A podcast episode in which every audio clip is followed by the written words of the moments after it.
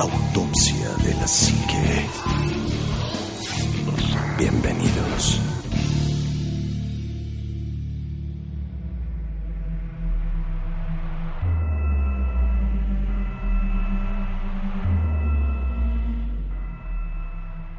¿Qué tal amigos? Muy buenas noches, bienvenidos a un programa más de Autopsia de la Psique y a nombre del ánima de Coyoacán. Eh, soy Omar Carrasco y les doy la más cordial de las bienvenidas a esta emisión que seguramente va a estar terrorífica, pero no estoy solo, me acompaña mi queridísimo amigo Juanma. Juanma, ¿cómo te va? Buenas noches. ¿Qué tal, Omar? ¿Cómo estás? Muy buenas noches, buenas noches a todos ustedes también. Un saludo caluroso al ánima de Coyoacán que eh, no pudo estar con nosotros en esta ocasión, pero que se reintegrará al equipo como en dos años, más o menos. Este, pero bueno, pues un saludo. Este, Mira, según, estimado. según tengo entendido, sufrió de una posesión diabólica y se lo llevaron este, Ed y Lorraine Warren a su museo para exhibirlo porque dice ahí luchador o pseudo luchador mexicano enmascarado poseído. Exactamente, está, un ahí- muñequito del anime ahí junto está, está junto a la imagen, a la muñeca este, que tiene ahí en su, en su esta de cristal padrísima con madera. Pero pues no, la verdad es que bienvenidos a, a Autopsia de la Psique y como bien dice Omar, eh, hoy, hoy tratamos un tema que de hecho fue eh, sugerencia de, de Anima, que nos dijo, no sean gachos, graben esto porque me lo han estado pidiendo. Porque yo estoy muy borracho. Sí, no estoy, estoy muy mal y este no, no, no creo llegar, estoy muy lejos, no sé ni dónde estoy y me duele un riñón. Entonces, Tengo una cicatriz Tengo una cicatriz Y del Hay mucha izquierdo. sangre y hielo, no sé por qué. Entonces, este, pues justamente eh, nos, nos pedía él que habláramos de los Warren. este par de investigadores de pues que iniciaron ahí por los años 70 en, en una cuestión pues bastante fuerte de pensaran, pero voy a abrir unas galletitas Marías. adelante Pero es que van a hacer mucho escándalo y la verdad, mejor les aviso que... que lo voy a hacer voy para a que no para que luego no piensen que es algo fuera de lo normal, paranormal, sobrenatural. Nada, de por sí con lo que nos pasa en cabina ya es suficiente. sí de hecho por ahí a la gente que, que nos ha dicho que quiere venir no nos han dado fecha este ahí cuando gusten entonces decía este esta pareja de, de, de investigadores que, que tienen cualidades muy específicas cada uno de ellos. Eh, está compuesta por Ed y Lorraine Warren, son, son un matrimonio. Ed nació eh, un 23 de agosto de... No es cierto, un 7 de septiembre de 1926 y su mujer Lorraine Warren nació un 31 de enero de 1927. Hay una cosa muy, muy interesante. Lorraine es clarividente y es medium. Entonces esto pues fue generando o fue eh, dando paso a que tuvieran acceso o, o que la gente los buscara para ayudarlos con cuestiones paranormales. Así es. Ed es, es más un, un demonólogo, es un especialista en demonios. Él, él sabe eh, los nombres de los demonios, cuáles son sus, sus capacidades y cuáles son sus debilidades débiles, exacto. que eso es una cuestión muy interesante. Algún día deberíamos de hablar de demonólogos o de más más en ese Más que de los demonios, de los que los estudian y los que los enfrentan. Exactamente. Porque es todo un, un- una ciencia, o sea, no es tan tan sencillo como agarrar un libro y leer, o sea, eso es un estudio muy muy grande.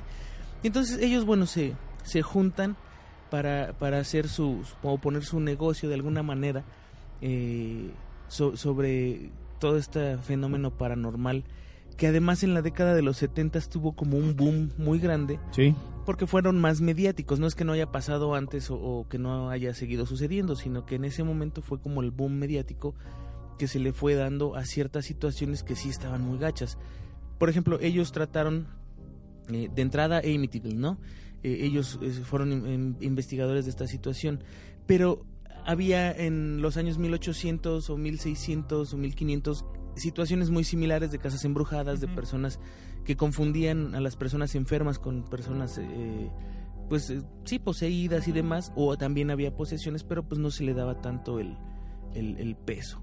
Entonces ellos dos empiezan a, a hacer todo, todo este rollo y de hecho crean un museo, Así es. que es el museo en donde ellos tienen todos esos objetos que han recuperado de eh, sus investigaciones. Eh, Fíjate, fíjate Juanma, que, que, qué importante es conocer un poquito acerca de la historia de los Warren. Eh, ellos, bueno, sobre todo Ed, este, tiene, tiene como, como mucha, ¿cómo decirlo? Eh, pues, pues es una persona que sabe de investigación eh, en todos los aspectos, sabe mucho acerca de, de, de- de cuestiones pues si tú lo quieres ver de cierta forma, eh, paranormales, porque las ha estudiado, las ha analizado. Pero es un cuate que ante todo siempre se presenta escéptico de entrada.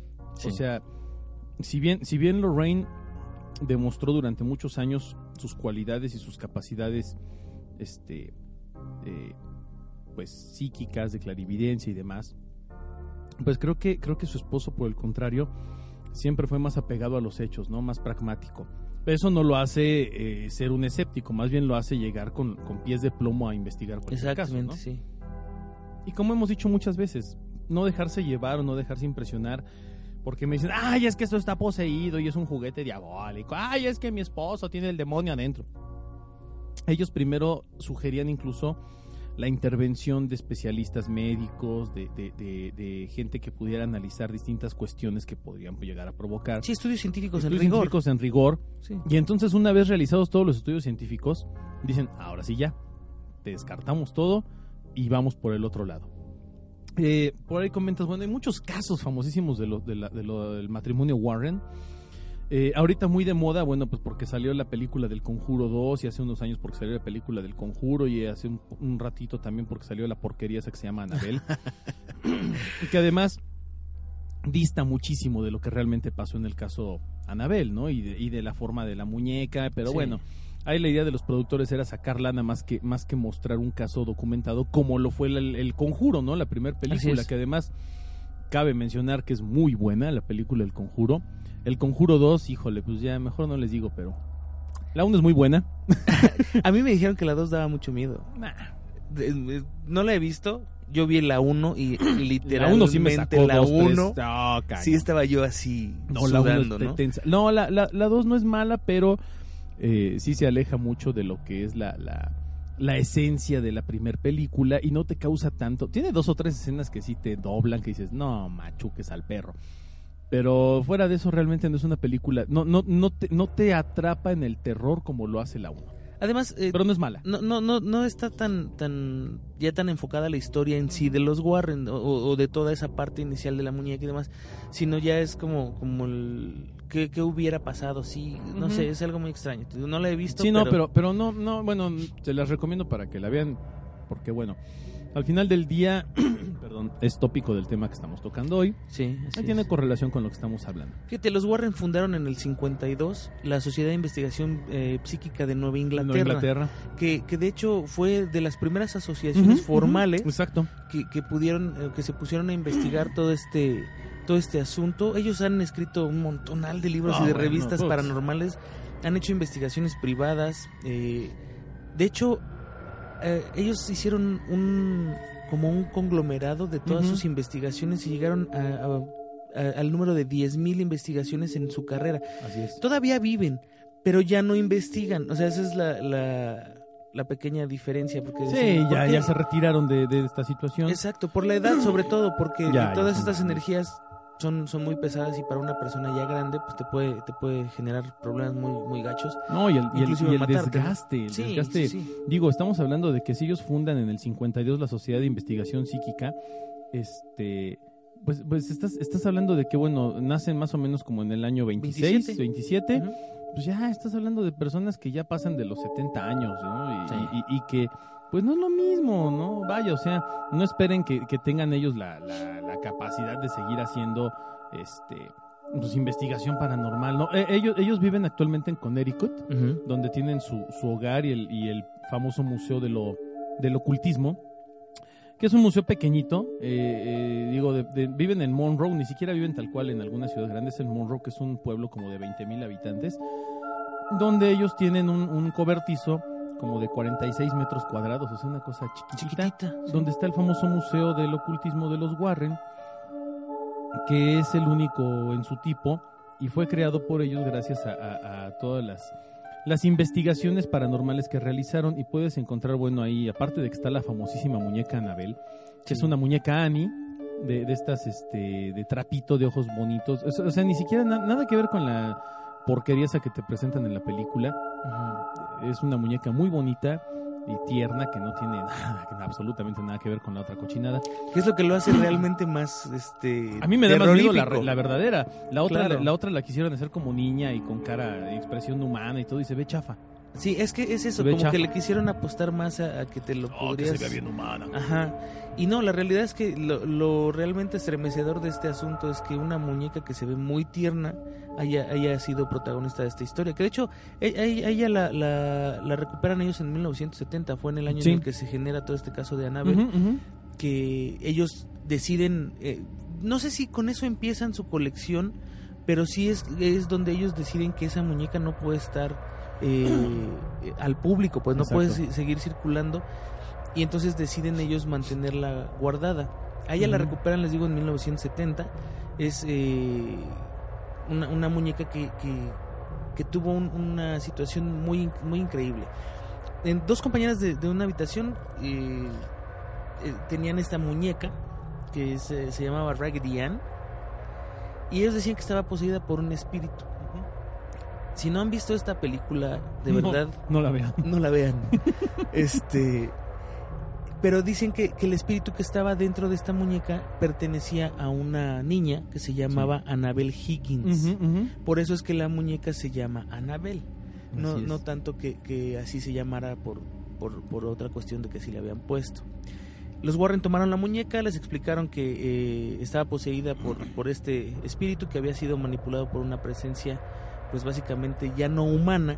No quiere decir que haya sido un demonio, sino una, una presencia que ya no era humana. Y la pusieron en exhibición ya en su museo eh, del ocultismo. eh, pues para que la gente la pudiera ver, pero está súper resguardada. De hecho, en Sí, las sí, sí, fotografías está- está, en un, en un, Es una, una urna, vitrina. Una, una especie de, de- de- como de nicho. Ajá, de, de madera con un cristal que donde te permite verla, pero afuera tienen pegados conjuros y este estampitas. Una cruz y un Para- que dice precaución, definitivamente no tocar. Sí, sí, sí, exacto, ¿no? O sea, está ahí como como bien bien puesto de, de que no la debes de tocar y que además está protegida por por ciertos rituales para que no pueda escaparse. Y fíjate, Juanma, que qué interesante es el caso de Anabel, porque, pues, la, de- a- aparte de que ya cuando rastrean los Warren todo el caso y detectan que la muñeca había pertenecido a varias personas y que termina en una tienda de antigüedades, porque es una muñeca antigua, que es donde lo compra una, una señora, se la compra a su hija, porque pues, es una muñeca Raggedy Ann, que son muy famosas en Estados Unidos, y se la regala pues porque la señora sabe que esas muñecas son bonitas, ¿no? Están la- está padre. Le regala la muñeca y este y, y lo primero que pasa es que eh, la señora dejaba la muñeca en la cama cuando la arreglaba y todo y regresaba a la casa y estaba en otra posición, o estaba en otro lugar. Le dejaba, perdón, eh, había gente que se sentaba ahí en la cama y decían que, este, que sentían algo, ¿no? Que había una presencia, que había algo raro. Pero después encontraron notas que decían, este, ayuda a Lu, L-O, a Lu, quién sé quién es Lu, ¿no? O que decían auxilio, ayúdame. Eh, un día, un día la, la familia sale, regresa a la casa y encuentran la muñeca cubierta de sangre. O sea, imagínate, no manches, llego y veo mi muñeca bañada en sangre. Y entonces es cuando la, señora contacta a, un medium para que les ayudara. Y el medium les dice que es una niña de 7 años, que, como tú bien decías, que se llama Anabel, que fue asesinada y que está, este, que fue abandonada en algún lugar muchos años antes. Anabel, según dijo, estaba muy a gusto con, con la con la familia y que vivían muy felices y eso fue lo que les dijo este medium. Después la señora pide una segunda opinión a los Warren. Que es donde Eddie Lorraine y dice, y dice Ed, no, es que esto no es una niña, es un demonio y es un espíritu demoníaco y es maligno porque entonces ya había empezado a hacer cosas malignas la muñeca. Así es. Por lo cual le dicen a la, a la señora, ¿sabe qué? Preste para la orquesta, se la llevan y es que y es ya como la recuperan y la colocan en la famosa vitrina donde está ahora la muñeca Annabelle en, en el Museo del Ocultismo, ¿no? Otro, otro caso que es bien interesante es el de la familia Perron. Oh, sí. Es en- Que- un año después, de hecho. Un en año el después, 71. sí, exactamente. Esto, esto sucede en, en, en Harrisville.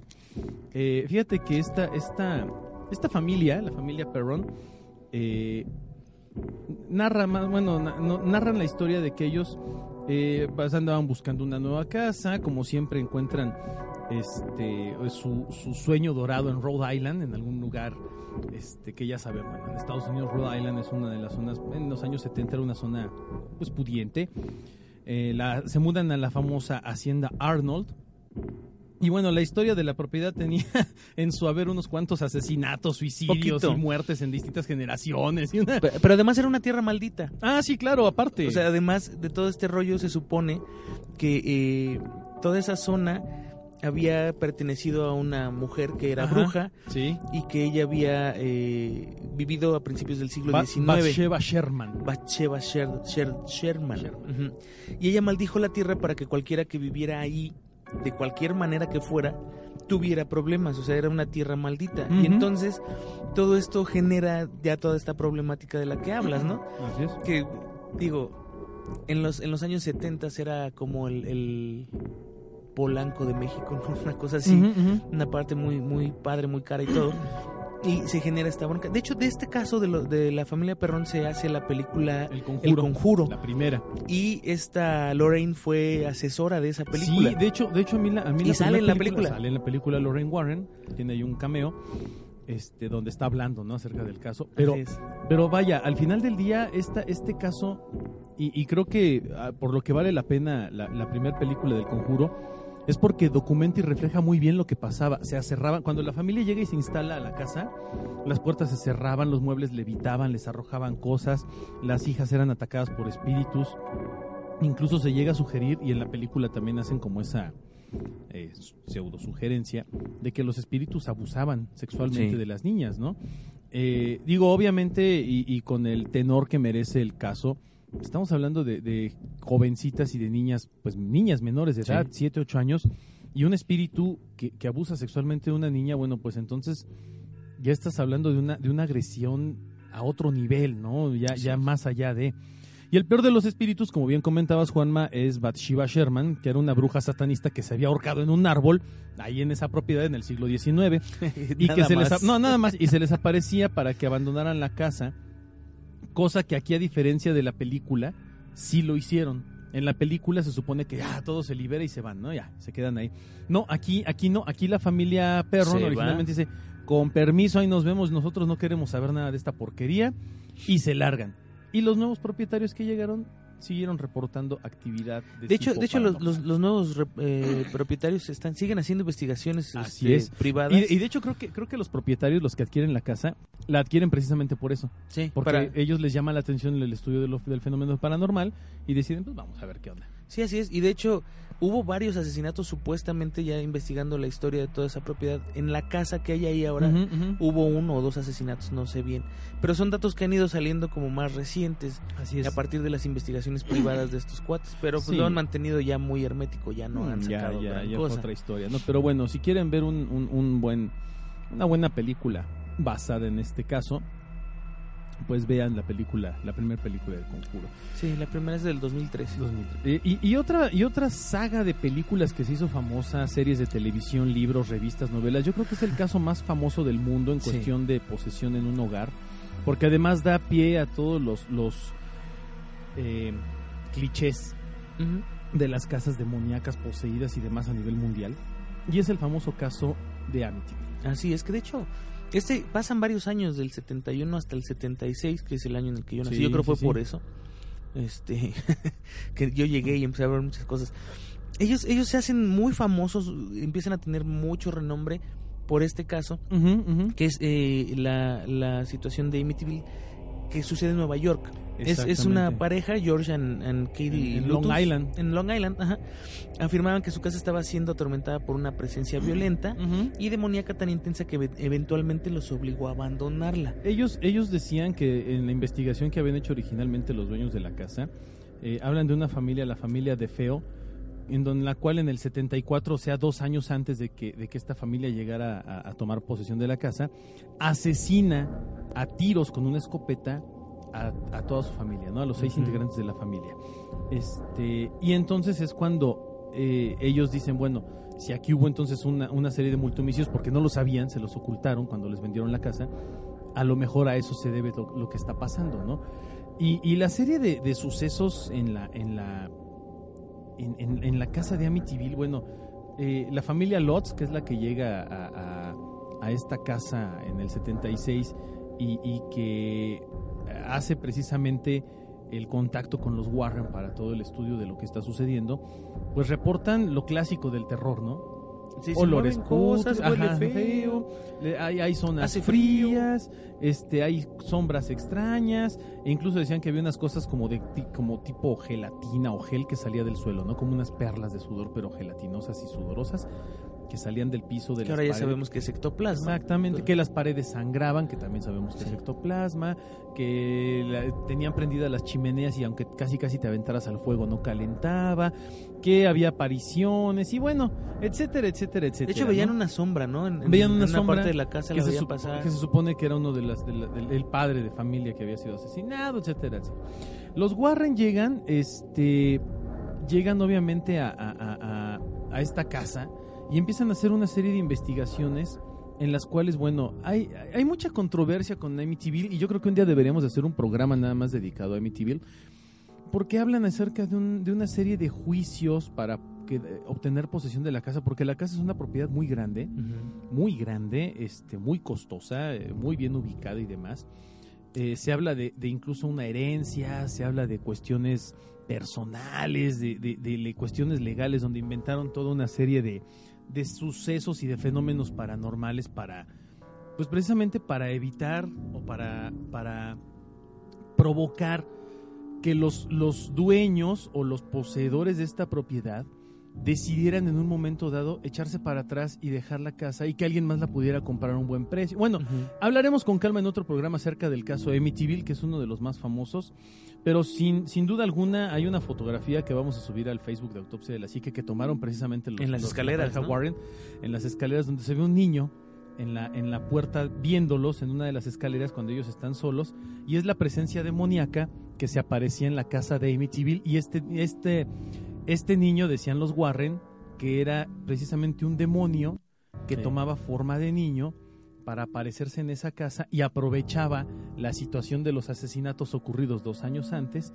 para adquirir esa forma, ¿no? Y aterrorizar precisamente a la familia Lotz. Que te acuerdas que alguna vez hablábamos de, de toda esta parte en la que los, um, los ¿cómo se llaman estos cuates? La um, que veían un niño y decían que, que ese ese espíritu pues era de un niño, no era nada malo, no era bonito porque era un niño y después decían, es que toman la forma más amigable o la forma que más vas a aceptar para poderse acercar en primera instancia y después toma la barba, ¿no? Claro. O sea, y así tal cual, en, en este caso, pues sucede eso, este espíritu o este demonio toma, toma la forma de un niño. y Es es, es, es fuerte. Otro caso en el cual eh, se involucran los Warren y que es muy sonado es, es el caso de Cheyenne Johnson, Aaron Cheyenne Johnson, quien, bueno, eh, fíjate, eh, es- este, este es el primer caso judicial en el que la, la defensa utiliza la excusa tal cual de decir el diablo me obligó a hacerlo, ¿no? El demonio me poseyó y me obligó a asesinar a una persona. ¿Y qué hizo? Alan Bono, que era el casero de, de, de Aaron Johnson, eh, fue, bueno, digamos que él, fue el último caso, el último, el último nivel en el caso de posesión del hermano pequeño, o de su hermano pequeño, Debbie Glatzel, eh, que, era- él era el, hermanito de su prometida. El niño había sido exorcizado por los Warren, y ellos decían que el demonio se había brincado a Aaron Cheyenne Johnson, y que Aaron Cheyenne Johnson había, pues digo, en un acto de, ¿cómo decirlo? Eh, de reacción demoníaca natural, se avienta sobre Alan, se avienta sobre Alan Bono Su casero. y, y le, y le clava 40 puñaladas, ¿no? Lo mata. Así lo asesina fácilmente. Y bueno, eh, fíjate, na- pero, pero tampoco le fue tan mal a- a- a- al buen Arnie, porque eh, la, la historia, bueno, lo- los Warren dijeron lo que había pasado.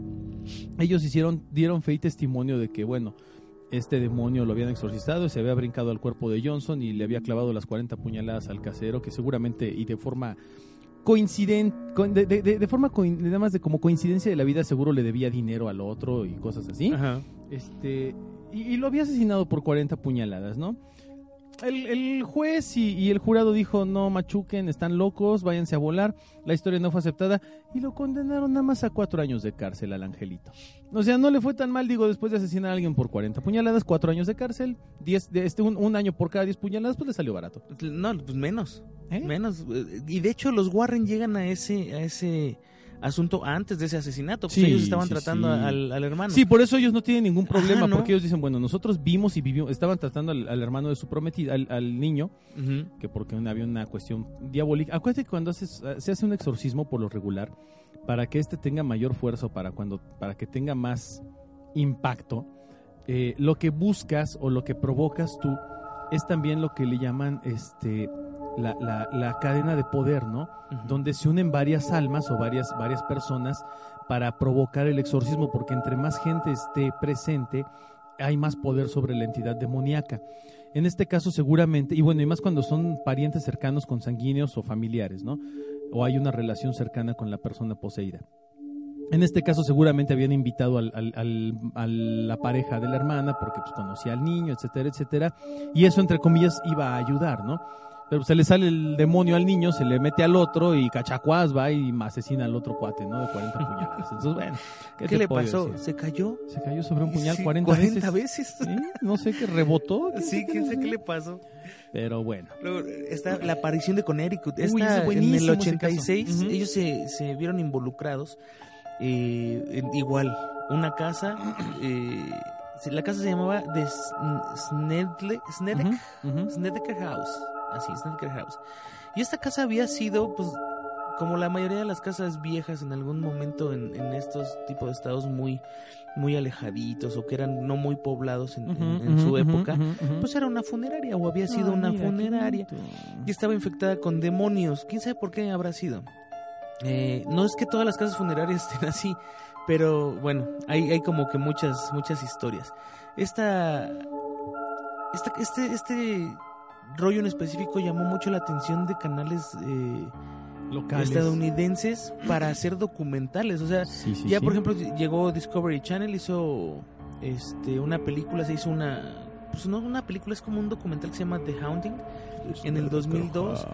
una película que también se, se, se hizo ah, pues por, por toda esta situación. La, la realidad es que, que los, los, los Warren han estado involucrados en muchos casos, ya sea por parte independiente, pero también por parte ujú. policíaca. Sí, O sea, bueno, no, no que la policía los contrate, sino que ellos han dado eh, como sentido a muchas cosas que han sucedido y ya la policía las ha tomado y ya ha, armado como las escenas del crimen que fue lo que pasó. ¿no?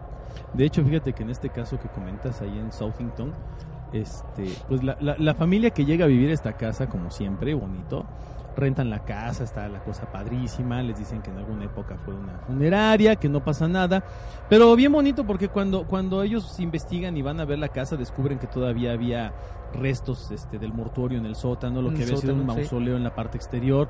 De repente, cuando abrían las llaves del agua, se empezaban a tañir de rojo, los platos se rompían y se les aparecían los cadáveres. Muy que bonito. ahí, este, Que de hecho- velados, ¿no? No sé si viste ese- esa película, de hecho es eh, en la casa, ellos van bajando por, por las escaleras sí, sí, del, sí. del- a- hacia el sótano y se ven las figuras viéndolos desde abajo, Sí. o sea, es increíble. Sí, sí, sí, y de sí, hecho en toda esa parte es donde ponían las camillas y acomodaban a los muertos. y, cadáveres. o sea, era, era Pero además, duro. además lo, lo- lo bonito aquí de los Warren es que ellos llegan a, a- a hacer una, pues hacer una investigación y hacer todo el, el, el- el, eh, ¿cómo decirlo? Todo el análisis de las cuestiones paranormales.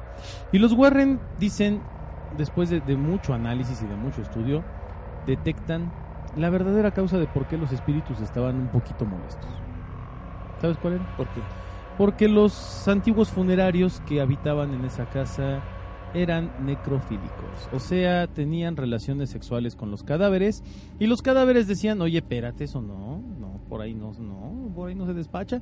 Y entonces eh, cobraron venganza, digamos que con todas las personas que sucedieron en la posesión de este domicilio. Así es, que, que era, era algo grotesco de por sí, Sí. todo el tiempo, ¿no? Pero... Eh, eh, el, el, el problema aquí era que ellos atendían a prácticamente todos los muertos que, que generaba esa población.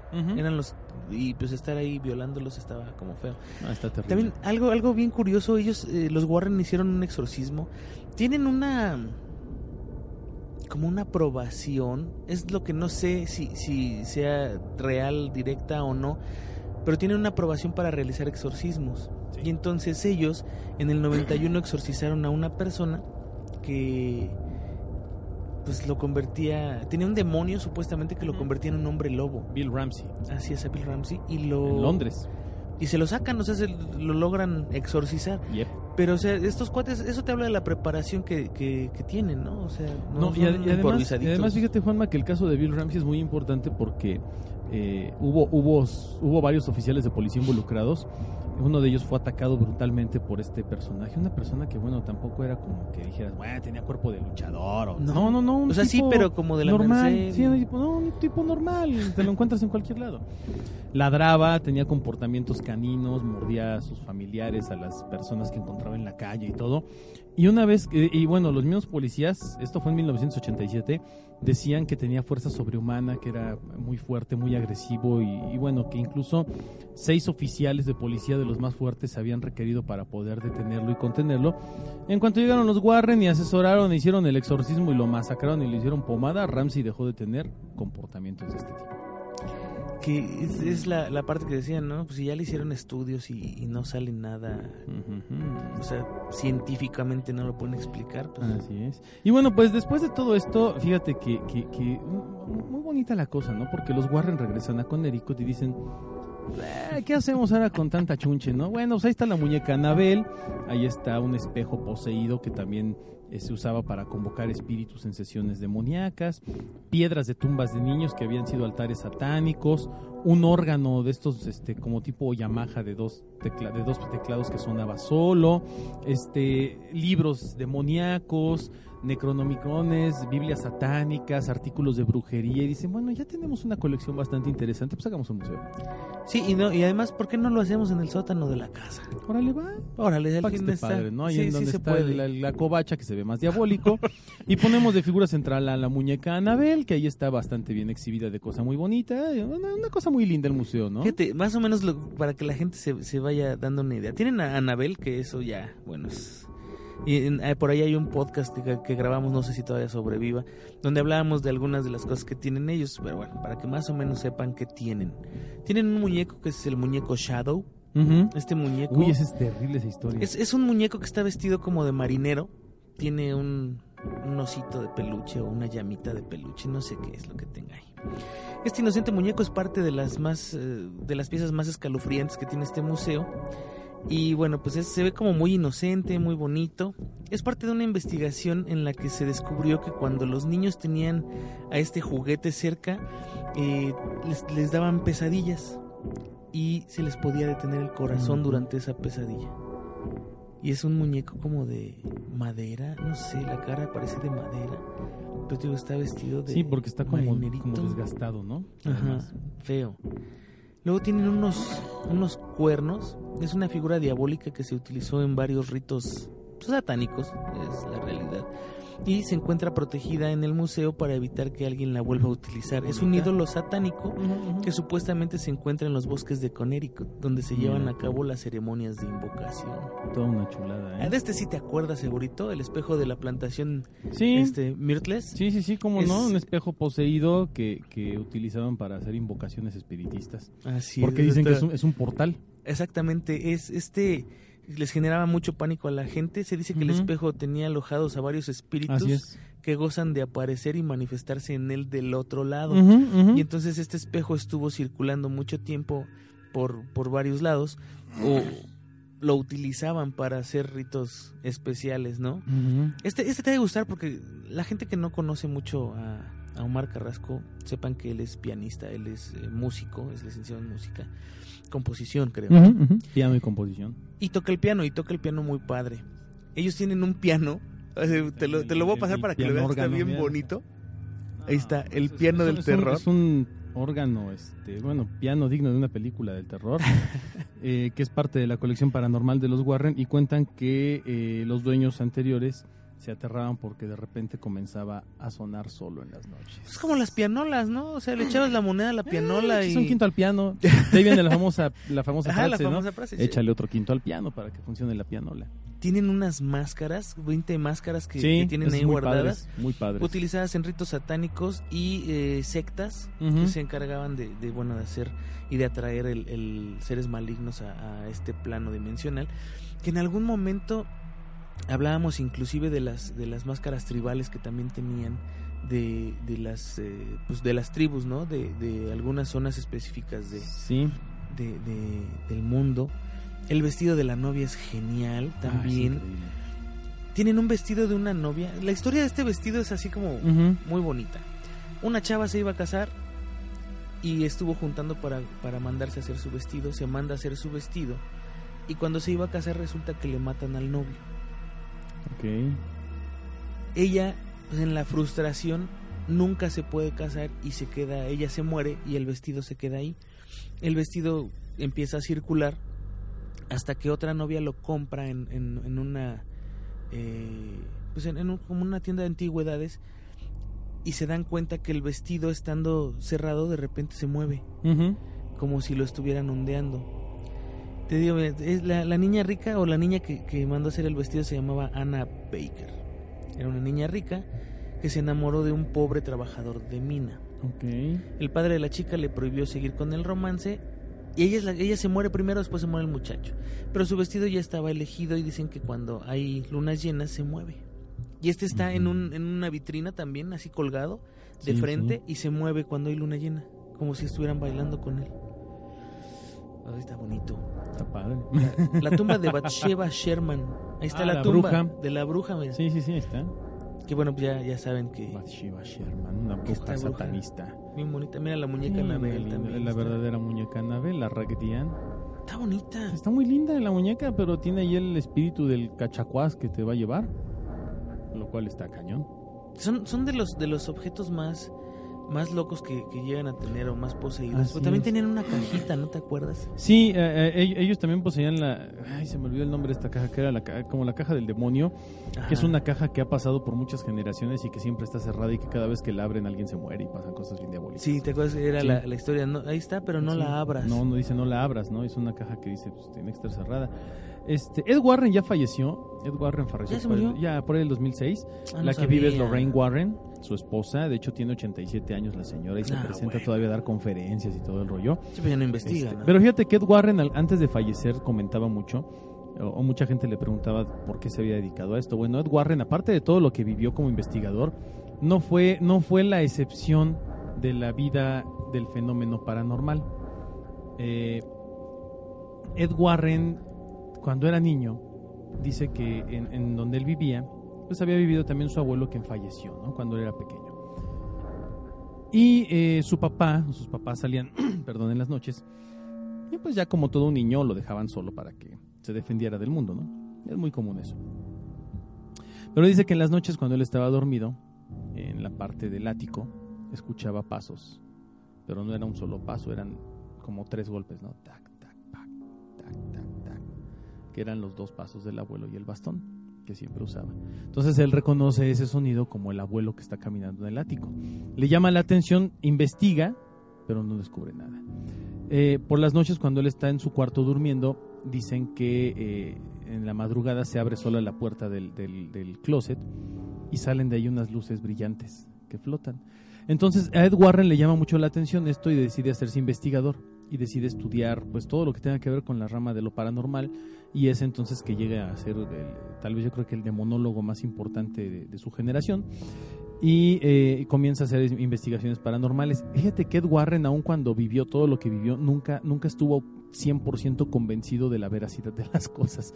O sea, él seguía teniendo cierto escepticismo porque al final del día dice que él nunca encontró la causa de lo que le pasaba cuando era niño y eso era lo que realmente le angustiaba. ¿no? Era, era más la, la atormentada, ¿no? De, de sí, la sí, sí, una persona que vivió atormentada en ese sentido durante toda su vida, pero que bueno, tuvo la fortuna de conocer precisamente y gracias a este, a este proceso de investigaciones que él comenzaba de joven, conoce a Lorraine Warren y pues cómo no te vas a enamorar de una, de una psíquica, de una clarividente, que además era, era, era bastante, Era muy guapa. bastante guapa Muy, muy Lorraine guapa. Warren este y que y que además bueno comparte tu afición por lo paranormal ella todavía más porque bueno ella sí es una persona que vive día a día ese tipo de cosas él bueno con su análisis científico y su y su perspectiva semi escéptica de la búsqueda de la verdad yo creo que, que esto los hace una pareja única los hace una pareja increíble Y que bueno, lo que comentamos ahorita es, son unos de los casos porque tienen muchísimos Sí, casos muchos. más. Algunos muy de, "Ay, qué chafa, ¿no? Casi, casi de, ay, es que se movió solo la tapa del baño. Pues ahí van hacia ver la tapa del baño y no pasa nada, ¿no? Es que, "Ay, es que en mi casa se oyen pasos. Pues señora, vive en un departamento y arriba hay familias también y caminan y se oyen pasos, no manchen. ¿no? Hasta, hasta casos ya terribles como Amityville, como Annabelle, como los este, Perron y otros más, que realmente vale la pena que ustedes le echen una, se echen un clavadito ahí en, revistas, libros y por qué no está en internet, para que vean un poquito y sepan un, un cuanto más, ahorita que se puso muy de moda de nueva cuenta, todo lo que tiene que ver con los expedientes de los esposos Warren. Sí, que la verdad es que eh, hay mucha mucha información en internet, pero la verdad es que la, la información es un poco redundante. Si, si quieren saber a lo mejor algo ya más allá, búsquense algún librillo. Eh, hay muchos libros paranormales que hablan de ellos y de los casos que ellos han, han este pues ha- han investigado. No, no hay un libro, ojalá hubiera un libro específico de los Warren, así como para que pudiéramos decir, el libro se llama no así. sé, ¿eh? no, yo No sé, yo no lo conozco. Ninguno, no, no conozco ninguno y la verdad es que no lo sé, pero pues, sería cuestión de investigar. Si encontramos algo, prometemos publicar. Así es, porque la verdad es que sí, sí es, es complejo eh, encontrar una pareja que se complemente tanto en ese aspecto y que te pueda dar mucha mucha información acerca de lo que esté sucediendo. Además en México, bueno, pues tenemos a a, a- a Trejo, tenemos a tenemos Deja- a Paranormal, de a, a- a este estúpido de extra normal. sí, a Extra Sí, ¿no? Normal. estos imbéciles que creen que, que, que ya con su amarillismo es suficiente, ¿no? Y No. al otro, el otro y oportunista imbécil de Carlos Trejo Sí. y el... Tómese la palabra de- imbécil como, como referencia de diccionario, no como Sí, insulto. no, no, no, ni- ni- no, pero es que lo más seguro es que el cuate este lo tome a, a, a- a halago, ¿no? Sí, puede ser. Pues la verdad es que en México ojalá ojalá hubiera eh, algo algo por el estilo. Sé que hay gente seria, pero pues No, claro que No. la hay. Y, y- y un ejemplo, bueno, mientras no empieces a cobrar por ello, amigo, y mientras no empieces a lucrar, pues alguien que a mí me llama mucho mi atención en ese aspecto es Oxlack Castro, que, que hace muy buen análisis de videos y todo y desmiente muchas cosas. Y yo voy a seguir creyendo en Oxlack este, mientras no empiece a lucrar con esto, ¿no? Un- Una cosa es que, que te llegue el dinero por añadidura, que a lo mejor te digan, no, oye, pues mira, quiero que vengas a una conferencia. No, pero yo no cobro nada. Y cuando estés ahí a lo mejor te digan, pues ten, aunque sea 500 pesos para tus chuchulucos, digas, bueno, pues órale va, o me invitas la comida. Pero otra cosa es que ya cuando te hablen y digan, oye, pues puedes venir a dar una conferencia. Sí, pero te cobro 5 mil pesos por dar la conferencia. Ah, ahí es cuando ya perdiste el son piso, cinco ¿no? minutos. No, además Sí, sabes sí, algo algo. Por eso odio este tipo de inve- pseudo investigadores. Sí, exacto. Es, es que, por ejemplo, Oxlack vive de esto, pero vive de sus videos de YouTube. Sí, él vive de lo que monetiza en YouTube. No, no, No, no, no es, que él bronca. cobre ahorita o haya dicho, ahí voy a hacer un, un- un canal privado donde vendo mis videos. No, o lo sea, malo, lo malo es que no, no, no, no investiga eh, posesiones demoníacas y cosas así en Eh, persona. O sea, él no, es más no. Investigador por internet. Es, investi- sí. es investigador de escritorio, hace un buen trabajo, tengo Sí, que bueno. reconocerlo. Muy bueno. Pero vaya, al final del día hay muchos que, que, que lo hacen por, por amor al arte, porque les surge la duda, porque tienen el interés. Pero ya, como lo hemos dicho en todos los programas, cuando hay dinero involucrado y buscas sacar lana por sacar lana, Sí, ya pierdes toda credibilidad. Aquí sabes qué es lo que sí tenemos mucho de ese tipo como como el eh, siente que se lo está sacando cómo se llaman estos cuates Eh, psíquicos este ah, charlatanes. de- de- ajá, Sí, de- ahí, ahí había una que traía hasta un diamante aquí en la frente Sí, sí, de estos, de estos que son como, como que estudian cuestiones astrológicas y Algo así, y muy por el estilo, ¿no? ¿no? Sí, Pero la verdad es que- charlatanes. es que eh, se requiere de mucho para llegar allí sí hay gente importante en México No, y claro sí hay, que sí. hay gente que vale la pena Seria. pero no la vas a encontrar en todos lados porque pues no no no no viven No monetizando eso, claro. ni, ni buscan la fama, ¿no? Y pues por desgracia, Así es, mi, Mi queridísimo. Juanma, el tiempo se nos ha terminado. Eh, no me queda pues más que agradecerte, mi querido Juanma. Gracias por estar aquí compartiendo micrófonos. no, muchas gracias a ti por, por tener el, el chance. Yo sé que también estás bien, pero bien atorado con el tiempo, igual que Anima de Algo Coyoacán. Este, pero bueno, el, el- en, en la página ahora que subimos el podcast anterior, que fue una repetición, y sí quiero comentarlo, Sí, sí, sí. fue una repetición de un podcast de la primera temporada que mucha gente no había escuchado porque ya no están disponibles. Pero bueno, yo lo, lo, lo tenía ahí, lo, lo pude recuperar y ya se- lo, lo subimos. Entonces, Eh, sí queríamos eh, hacer un comentario, lo hicimos en la página de que nos den chance. Estamos trabajando en algo muy especial eh, para todos ustedes. Tiene que ver con cosas que nos han pedido ya en varias ocasiones, pero pues no está terminado todavía. Todavía estamos como en el proceso de planeación y en el proyecto para que ustedes puedan eh, tener un poquito más de autopsia de la psique más allá de los podcasts. No, no, no quiero decir nada más, pero pues estamos ahí como, como platicando todo este asunto y viendo cómo podemos hacer eh, algunas mejoras. Les queremos agradecer mucho que, que, tengan la paciencia para esperar el capítulo siguiente o de repente para poder eh, esperar o, o, tener doble capítulo o, o, seguir buscando los capítulos anteriores, etcétera. Muchísimas gracias a todas las personas que nos siguen, a todos los que nos han pedido saludos. Ahorita no tengo cómo meterme a Facebook para verlos, pero le quiero mandar muchos saludos a todos ustedes, igual a nombre de Anima de Coyoacán y de todos. Eh, por mi parte, pues eh, no me queda más que agradecerles y eh, pues nos escuchamos la próxima. Así es, mi querido Juan, muchísimas gracias. Este, recuerden que pues tenemos una gran comunidad en Facebook que ha crecido mucho, mucho, mucho gracias a ustedes, que esperamos que la verdad también siga creciendo. Y a nombre de mi querido amigo el ánima de Coyoacán, un saludo para todos ustedes. Yo soy Omar Carrasco y no me queda más que desearles aterradoras noches.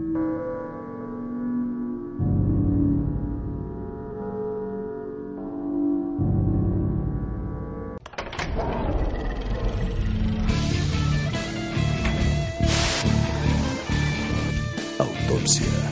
Then sink it.